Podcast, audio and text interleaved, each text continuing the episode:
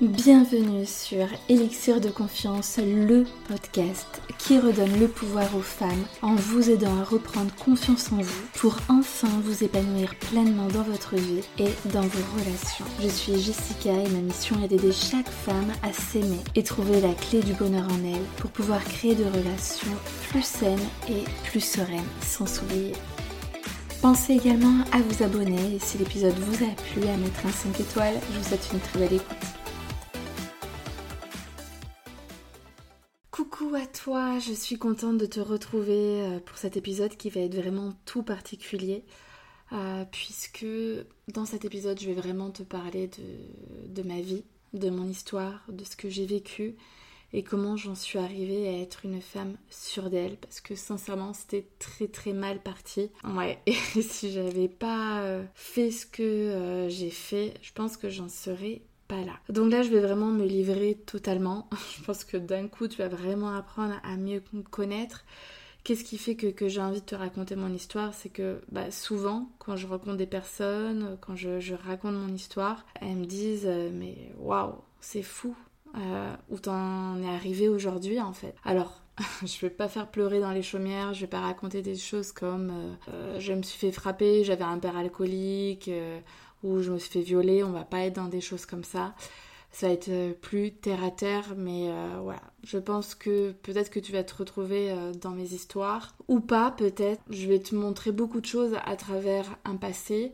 D'ailleurs, il y a un épisode qu'il faudra que tu regardes, si ça enfin que tu regardes, que tu écoutes si ça t'intéresse, c'est ton, ton passé ne te définit pas. Vraiment, c'est... moi, c'est mon, mon leitmotiv, c'est c'est vraiment un sujet qui me porte parce que j'entends beaucoup trop de personnes accabler leur passé, dire voilà si aujourd'hui je suis comme ça c'est à cause de mon passé. Et moi j'avoue que j'adopte un point de vue qui est complètement différent par rapport à ça. Et je pense que peu importe ce qu'on a vécu dans le passé, ce qui compte c'est aujourd'hui, maintenant, qu'est-ce qu'on en fait? Peu importe ce qui t'est arrivé, si t'as été dans la merde, si tu as été blessé, si peu importe, je pense que aujourd'hui il faut s'autoriser à se donner une nouvelle chance dans la vie. Arrêter de trouver euh, cette excuse, d'avoir cette espèce de fardeau à son pied, ce boulet. Ah mais je suis comme ça parce que ah, je suis comme non, c'est bon, c'est bon, c'est passé. Maintenant, qu'est-ce que tu fais? Et c'est ça qui est. Alors, c'est parti, du coup, euh, pour te raconter mon histoire. On va rentrer dans le vif du sujet, hein, et ça va commencer à 5 ans. Donc moi, mes parents, ils sont divorcés. Euh, j'ai vécu avec ma mère euh, dès l'âge de 5 ans et ensuite donc elle a retrouvé quelqu'un et cet homme était vraiment un odieux personnage qui m'a pourri pourri la vie. C'était un enfer à ses côtés parce que c'était un homme impulsif, colérique, manipulateur, mauvais. Je me sentais dans une prison avec lui. Je n'avais le droit de rien faire. C'est-à-dire que, par exemple, si je regardais euh, voilà, à table, on mangeait ensemble, si j'avais le malheur de regarder dans son assiette, fallait que j'aille regarder les assiettes après le repas. Euh, il me forçait à manger, il me rabaissait énormément.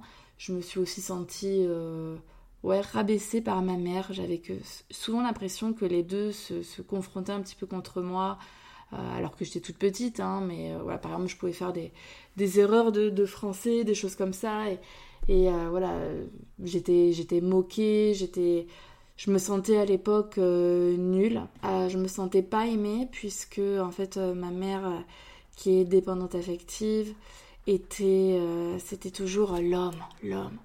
Euh, l'homme que je mets sur un piédestal, qui est, presque mon Dieu finalement, puisque sans lui je suis rien.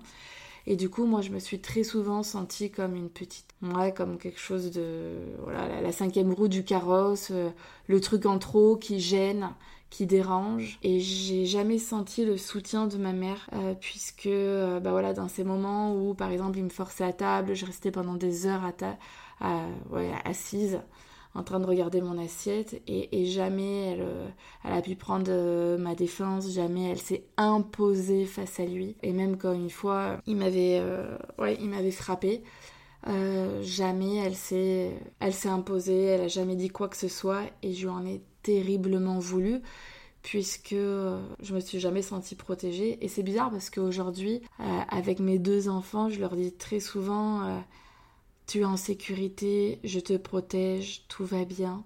Comme si, tu vois, ces mots-là, moi, j'ai je les ai jamais ressentis quand j'étais plus jeune. Et du coup, ouais, ça a été très difficile parce que bah déjà j'étais seule ouais dans cette famille on va dire j'avais pas de frères et sœurs et, ça c'est vrai que ça m'a toujours manqué d'où mon envie de faire deux enfants et assez rapprochés voilà par rapport à eux euh, ce, ce, beau-père là qui était euh, ultra mauvais donc j'ai vécu dans une enfance où, où on claquait les portes où on hurlait où, où, euh, ma mère elle était très très souvent mal c'était c'était ouais c'était pas un super quotidien.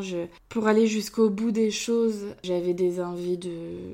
de monter au ciel, on va dire. J'avais tellement pas confiance euh, en l'amour que pouvait me porter euh, ma mère, puisque bah voilà, ce sont quand même euh, nos parents, c'est nos, nos figures d'attachement, hein, on connaît que.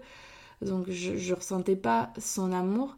Le nombre de fois où, où, où j'ai imaginé mon où j'ai imaginé mon enterrement genre en me disant peut-être qu'à ce moment-là voilà ils vont me donner de l'attention ils vont me donner de l'amour euh, voir si vraiment ils m'aiment s'ils pleurent ouais je te je, te promets que je pensais à ça et puis euh, ouais je je mettrai non bon on va passer sur autre chose. Donc on va voilà, je me faisais du mal et donc voilà, j'étais vraiment mal dans ma peau, j'avais un père qui était pas présent. Euh, parce que déjà, bon, on était loin en termes de distance. Lui, il a un comportement qui était, qui était assez compliqué. Il est très solitaire. Quand on marchait ensemble, par exemple, on allait dans, le centre-ville, il marchait à 3 mètres devant moi comme s'il avait honte. Il n'y avait pas de communication, il n'y avait pas d'échange. pareil, quoi. C'était un homme qui était ni dans, ni dans les cadeaux, euh, puisqu'il était très porté sur, ses sous au point que je devais lui rembourser mes, courses scolaires quand on, avait, quand on les faisait ensemble pour la rentrée. Enfin, je devais lui rembourser euh, mon, euh, mon, magazine, mon shampoing. Enfin voilà, c'était vraiment quand même d'un sacré niveau en termes de radinerie. Hein. Et donc voilà, en termes d'amour, il y avait, y avait que dalle. ouais.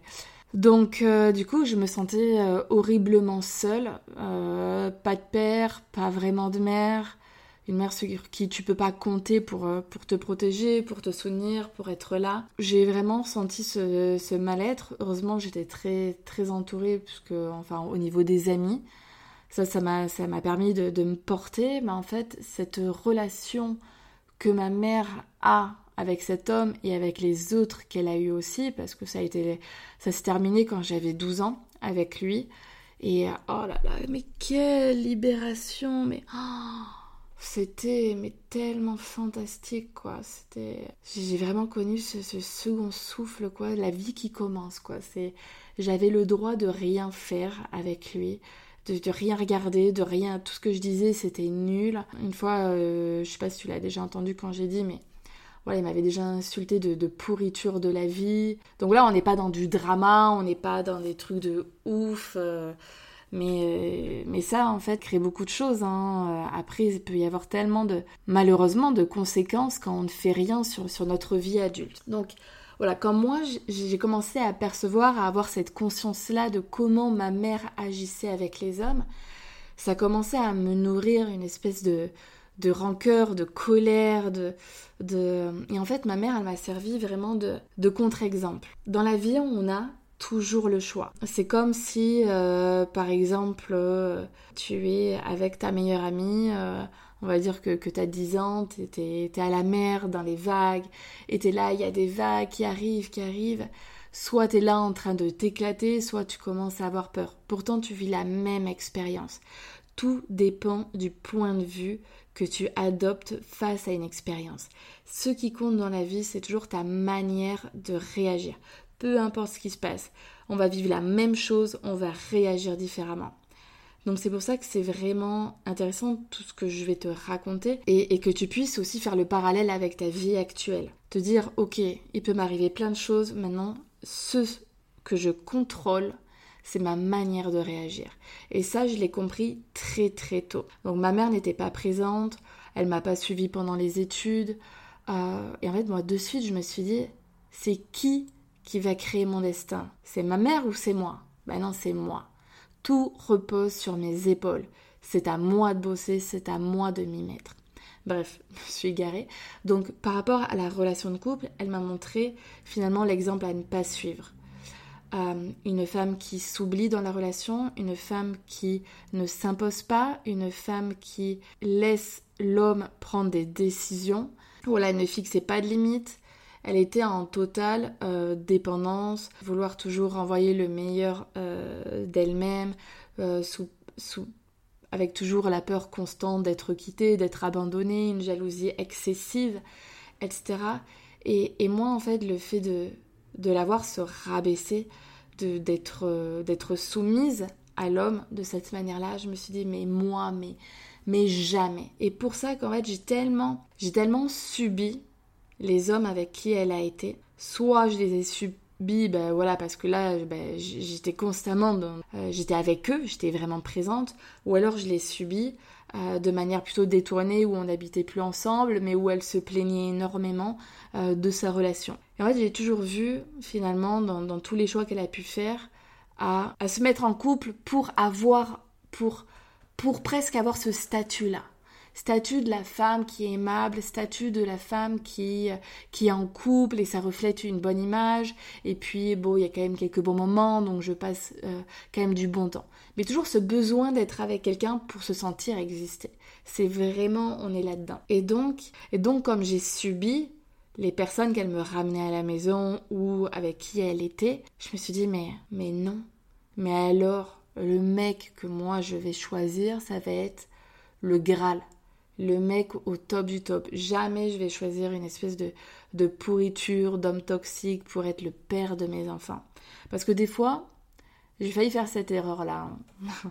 avec un ex où je lui avais demandé, enfin, je, ouais, vrai, je lui avais demandé, ça, bon, ça fait six ans hein, qu'on était ensemble, de faire un enfant parce que bah, j'ai de l'endométriose et j'avais cette peur maladive euh, de ne pas pouvoir en faire et donc la relation était toxique et pourtant, et pourtant j'ai fait ça, mais grossière erreur que je me suis très très très très vite reprise. Mais voilà, j'ai toujours quand même... Ouais, faudrait que j'explique aussi pourquoi ma relation était toxique, parce que sinon tu vas dire, euh, oui, tu es en train de dire que tu choisis hyper bien tes mecs, mais t'étais dans une relation toxique. Bon, je fais une petite aparté, hein. Relation toxique parce que j'avais un doute sur sa fidélité, mais je ne trouvais rien de rien de rien. Parce que le mec, c'était un manipulateur, mais un bon comme on en trouve euh, rarement, je crois. C'était euh, du haut niveau, et du coup, j'avais ce truc de je suis folle, parce que j'avais cette intuition à l'intérieur de, à l'intérieur de moi qui bouillonnait, qui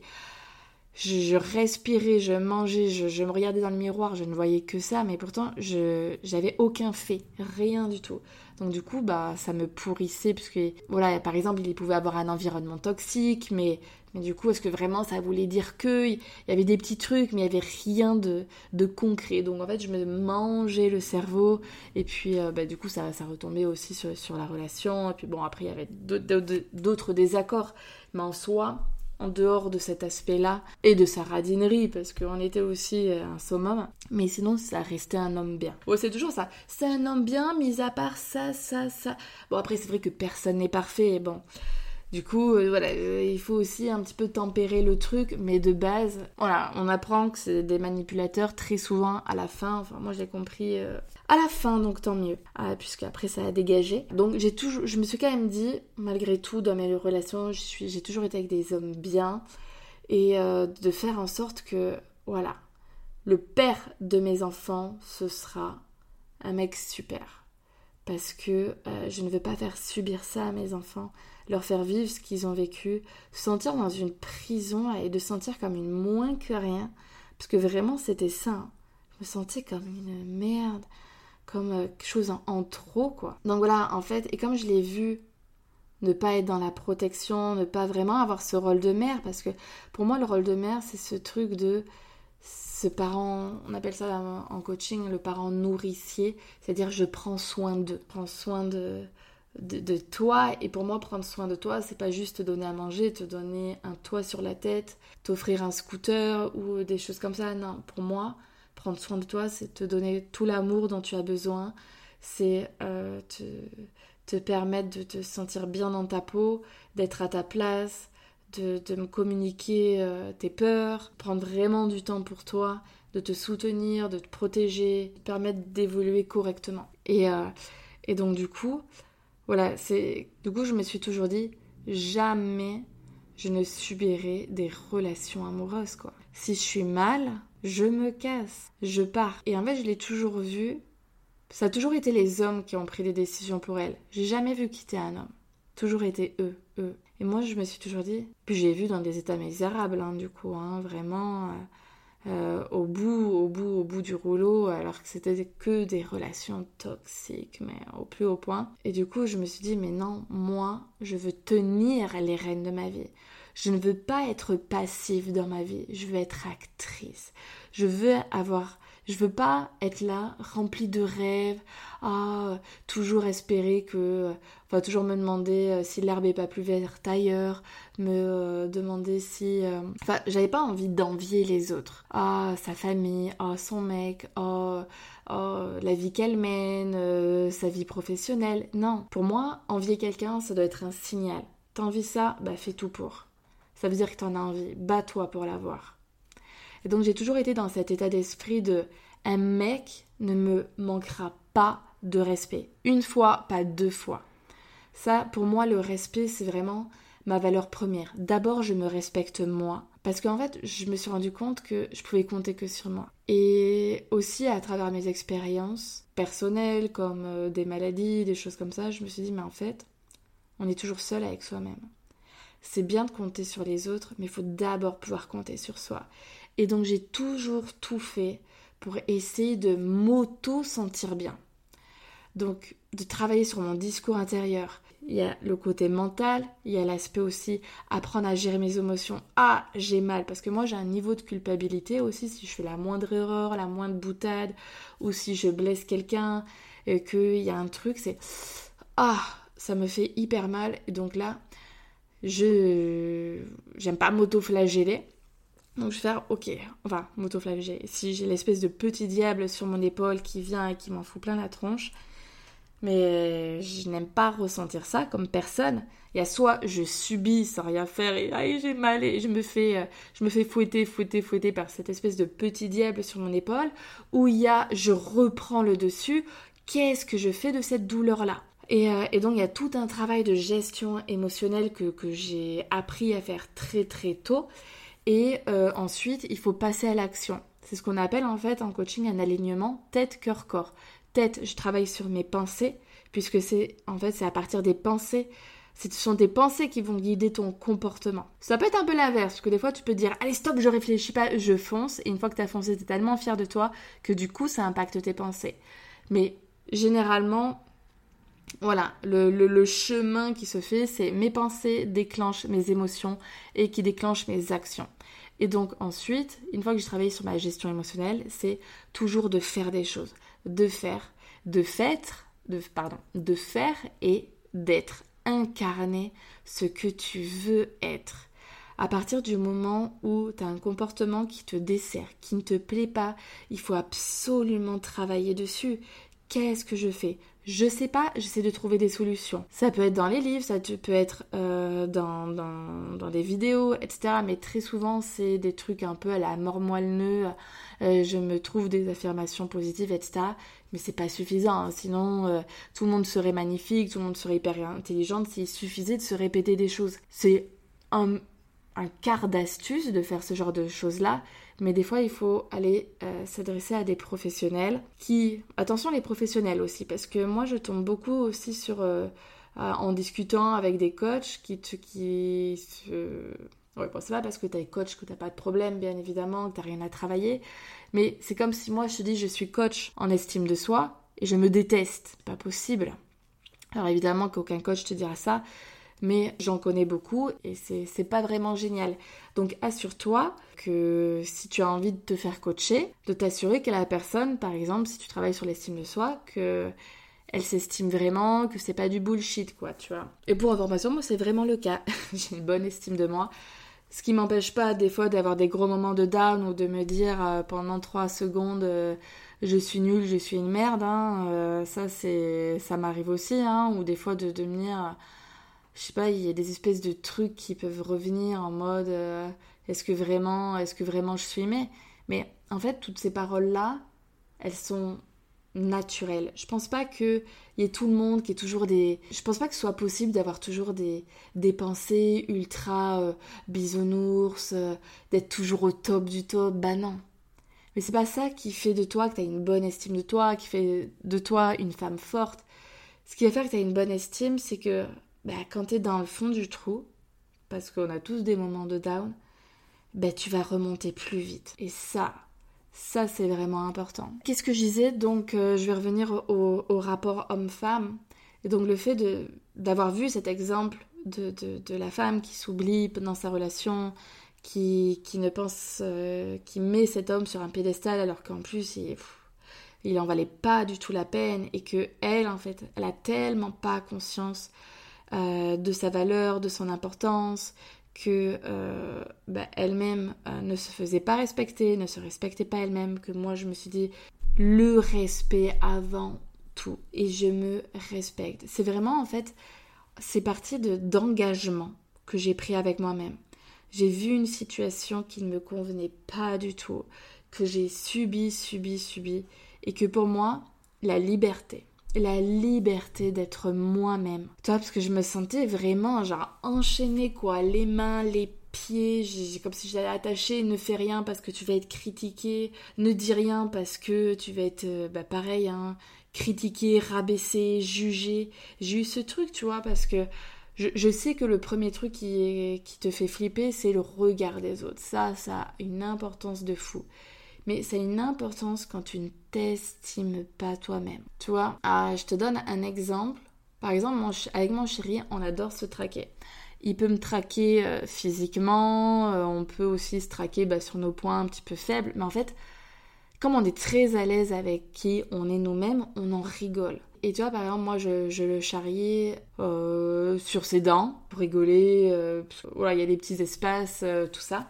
Et, en fait, lui, il me dit, mais en fait, tu peux me dire ce que tu veux, mais je m'en fous, ça ne me fait rien, parce que moi, je trouve que j'ai des très belles dents. Et du coup, ça, je me suis dit, l'estime de toi. Et c'est là où, en fait, quand tu t'estimes, quand, quand toi, fondamentalement, tu sais que...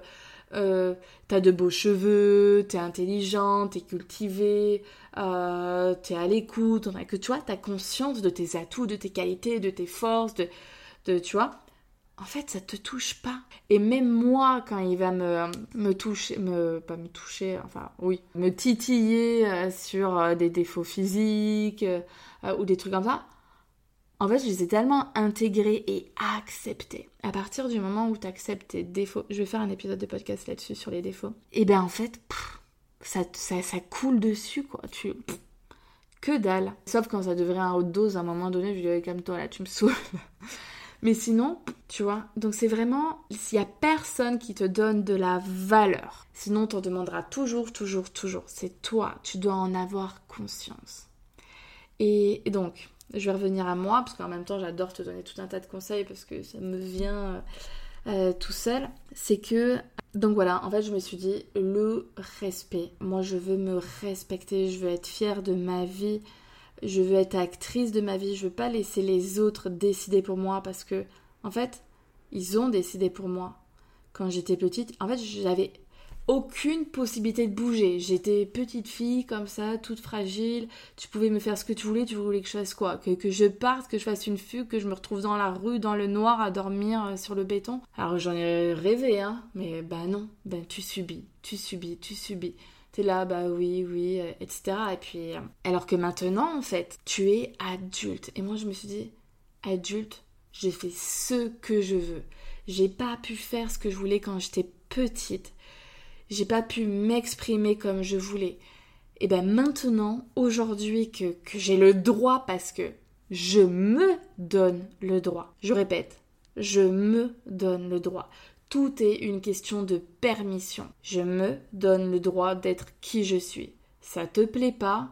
Bah, c'est sans doute qu'on pourra pas s'entendre. Donc oui, évidemment qu'au niveau de l'ego, on a envie de plaire à tout le monde. Et encore, parce que euh, c'est comme... Euh, non, mon exemple n'était pas bien. Je vais prendre un exemple avec la bouffe. Et en fait, euh, oui, par exemple. Bon, tiens, ça peut passer comme exemple. Moi, il y a des choses que j'aime pas au niveau de la bouffe, que par exemple mon conjoint, lui, il va adorer. Et ben là, on va trouver des terrains d'entente.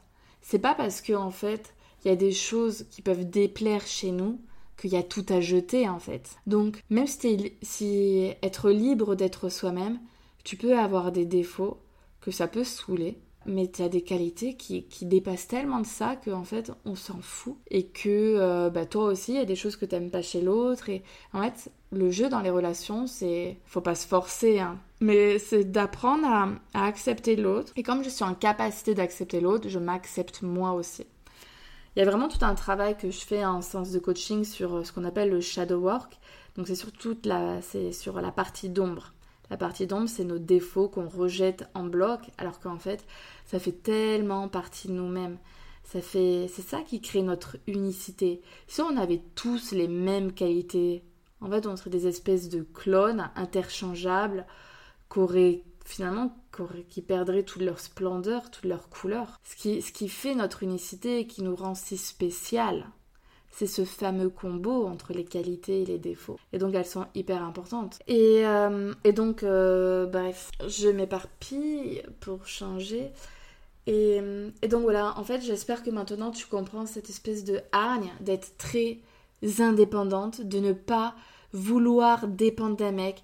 Il est hors de question, mais vraiment hors de question qu'un homme il fasse la pluie le beau temps chez moi. C'est je veux pas lui laisser cette espèce de privilège malsain de décider pour moi, de euh, me faire du mal. Tu peux me faire du mal. Il y a plein d'hommes qui m'ont fait du mal. Mais tu vas pas le faire longtemps. Si je vais poser mes limites, tu redépasses, ça dégage. C'est moi, je pense, je, répète, hein, c'est pas le premier épisode que tu écoutes, c'est que on n'est pas venu sur terre pour subir, on est venu sur terre pour être heureuse. Si je veux être heureuse, je dois me donner les moyens. Et à un moment donné, des fois, je dois me séparer de relations toxiques pour espérer être heureuse. Et euh, quand on met des choses en place, on obtient les résultats. Donc, voilà. Moi, c'était. Je me suis pas sentie respectée dans, mes droits. Je me suis pas sentie libre d'être, moi-même. Je me suis pas sentie à ma place. Je pense que j'étais complètement éteinte dans, ouais, dans, mon enfance. Hein. Je voilà, les, jours défilent, etc. Sauf quand je me retrouvais à la récré avec mes copines, où, là, bah, j'étais moi, où je me sentais appréciée, euh, aimée, etc. Mais, et donc du coup, aujourd'hui, maintenant que je suis une adulte, je me donne le droit de tout ça. Parce que j'en suis capable. Si je me donne pas le droit moi-même, qui va me le donner? Les autres, et les autres bien sûr qu'ils ont envie que tu sois toi-même. Donc, et puis je pense que voilà, moi j'ai tendance par exemple à être ultra spontanée. Je j'ai pas envie de réfléchir mille ans à ce que je pense et ça arrive, ça part. Et, c'est vrai que ça peut m'arriver malheureusement euh, de blesser. Et en fait, tout est rattrapable. Si je blesse quelqu'un, je vais me fondre en excuses. Et en fait, dans les, nos qualités, il y a aussi des défauts, parce que moi, la spontanéité, j'adore ça chez les gens. J'adore les personnes qui sont franches, qui, qui réfléchissent pas, qui sont pas en train de peser chaque mot qu'ils vont dire. Et, ça, c'est, c'est, tellement drôle. Moi, ça, me fait marrer, quoi. Et, je sais aussi que, que par mon franc-parler, je, fais rire. À la fois, il y a ce côté qui peut être parfois blessant, mais euh, il y a ce truc aussi bah, hyper motivant, hyper punchy. Euh, voilà, je, sais que bah, je suis pas coach pour rien, donc euh, je, booste bah, mes coachés, je, suis à fond derrière elle. Euh, c'est, Et puis, bon, bref, je m'égare. Et, hum, et donc voilà, j'ai vraiment eu ce truc de quand j'étais petite, j'étais comme ça, j'ai subi, maintenant aujourd'hui c'est terminé. Je prends cette décision et moi.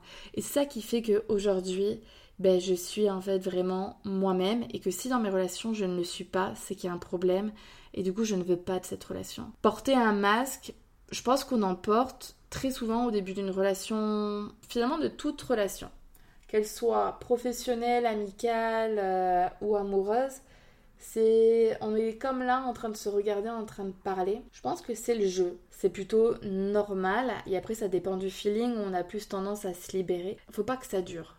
Si tu commences à, toujours porter un masque, ça fait euh, euh, deux ans que vous êtes amis, euh, trois ans que tu es en couple et que ben, en fait t'es jamais toi-même, il y a un gros souci quoi. Et c'est là où il faut aller se questionner. Donc voilà au niveau de comment je suis passée d'une petite fille fragile, mal dans sa peau, à cette femme sûre d'elle qui se respecte elle-même, qui veut se faire respecter, qui a conscience de sa valeur comment est-ce que euh, j'ai pris conscience de ma valeur? Parce que bah, finalement on me l'a jamais attribué et c'est ce que je te dis en fait. On nous l'attribue pas. On décide de nous-mêmes. C'est comme si et en plus la valeur c'est très euh, ça dépend de chaque personne. Genre tu vois j'ai acheté un, mon chéri m'a offert un vélo cette année et on s'est dit bon allez on va pas mettre des, milliers de sous dedans je vais peut-être pas en faire hyper souvent donc on va en trouver un sur internet. J'en ai trouvé un apparemment d'une super marque assez euh, luxueuse dans le monde des vélos. Tu vois, je sais même pas te dire la marque des vélos, j'ai pas envie de faire des recherches, j'ai oublié. Et en fait, mon chéri connaît, euh, c'est une marque qui est hyper connue. Et tu vois, lui, c'était. moi, quand je l'ai vu, il était un petit peu sale, le vélo. Enfin, voilà, je lui ai pas trouvé beaucoup de valeur. En vrai, j'avais envie de dire non, en fait, j'en veux pas. Et mon chéri m'a dit Ah non, c'est un super vélo, c'est de la qualité, euh, la marque, la marque, la marque. donc tu vois, face au même objet, chacun, selon euh, sa vision, ne donne pas la même valeur aux mêmes choses. Tu peux, toi, avoir de la valeur. Quelqu'un peut te donner beaucoup. Tu peux avoir beaucoup de valeur pour quelqu'un et pas du tout pour quelqu'un d'autre. Donc finalement, c'est soi. Il n'y a toujours que soi qui compte. Euh, c'est quelle valeur je m'attribue, quelle, image j'ai de moi. Et ça, c'est hyper important. Et il y a plein de choses qui vont se jouer sur euh, l'image que l'on a de nous-mêmes. C'est ben, nos rapports à nos défauts, d'où le travail du shadow work que moi je vais faire en coaching. Il y a, euh, il y a le travail sur toutes nos croyances, sur nos peurs, sur aussi notre capacité à apprendre une habitude. Par exemple, toutes les personnes qui n'osent pas dire non, en fait, elles sont toujours murées à ne jamais dire non. Donc en fait, c'est trop dur à dire. Mais si à partir du moment où tu commences à faire le premier pas, ensuite il y a tout le reste qui s'enclenche. Donc c'est aussi une question d'habitude. Moi j'ai toujours entraîné mon cerveau à essayer de me faire du bien. À quand il y a un truc qui va pas, ok, comment je fais, etc. Mes émotions, à bien les gérer. Donc tout ça, quand c'est pas inné, euh, où ça peut être difficile. Après, j'ai aussi fait une école de coaching, donc qui m'a bien évidemment énormément aidé, donc c'est encore plus facile maintenant. Mais j'ai toujours été attirée par ce monde-là. En fait, il vaut mieux être son ami que notre ennemi, parce que, et ça, je l'ai appris très très tôt. Je me suis dit, en fait, quand j'étais petite, j'ai pas le soutien de ma mère, mon père il est pas présent, j'ai pas de frères et sœurs. Finalement, je suis toute seule avec moi-même. Si je m'aide pas, si je me sauve pas, qui c'est qui va le faire? Je vais me laisser mourir en fait Parce que j'ai eu des envies de, mourir. Mais euh, j'ai à 15 ans, non, euh, encore un peu plus tard, ben, j'ai réussi à reprendre le dessus et je me suis dit plus jamais. Et, euh, et donc voilà, il y a tout ce travail-là à faire. Donc si tu veux que l'on fasse ce travail ensemble, que je t'accompagne pour vraiment retrouver de l'estime pour toi, prendre conscience de ta valeur, avoir une belle image de toi, t'aimer, prendre soin de toi, te prioriser, à retrouver confiance en toi, donc oser aller vers tes rêves. N'hésite pas à me contacter et euh, on se fera un petit appel pour que je puisse mieux comprendre ta situation, qu'est-ce que tu veux et je te dirai si, euh, si je peux t'aider, si je suis la bonne personne pour toi. Pour cela, tu peux venir directement euh, m'écrire sur Instagram, Elixir de confiance, ou par email hello.elixirdeconfiance.fr. Sinon, tu as toutes les informations de toute façon sur mon site internet. Bon, voilà, je vais m'arrêter là. Je pense que je t'ai déjà dit beaucoup de choses. Euh, j'espère que bah, ça t'a permis d'en savoir aussi plus sur moi, de te montrer un petit peu le chemin que j'ai pu parcourir.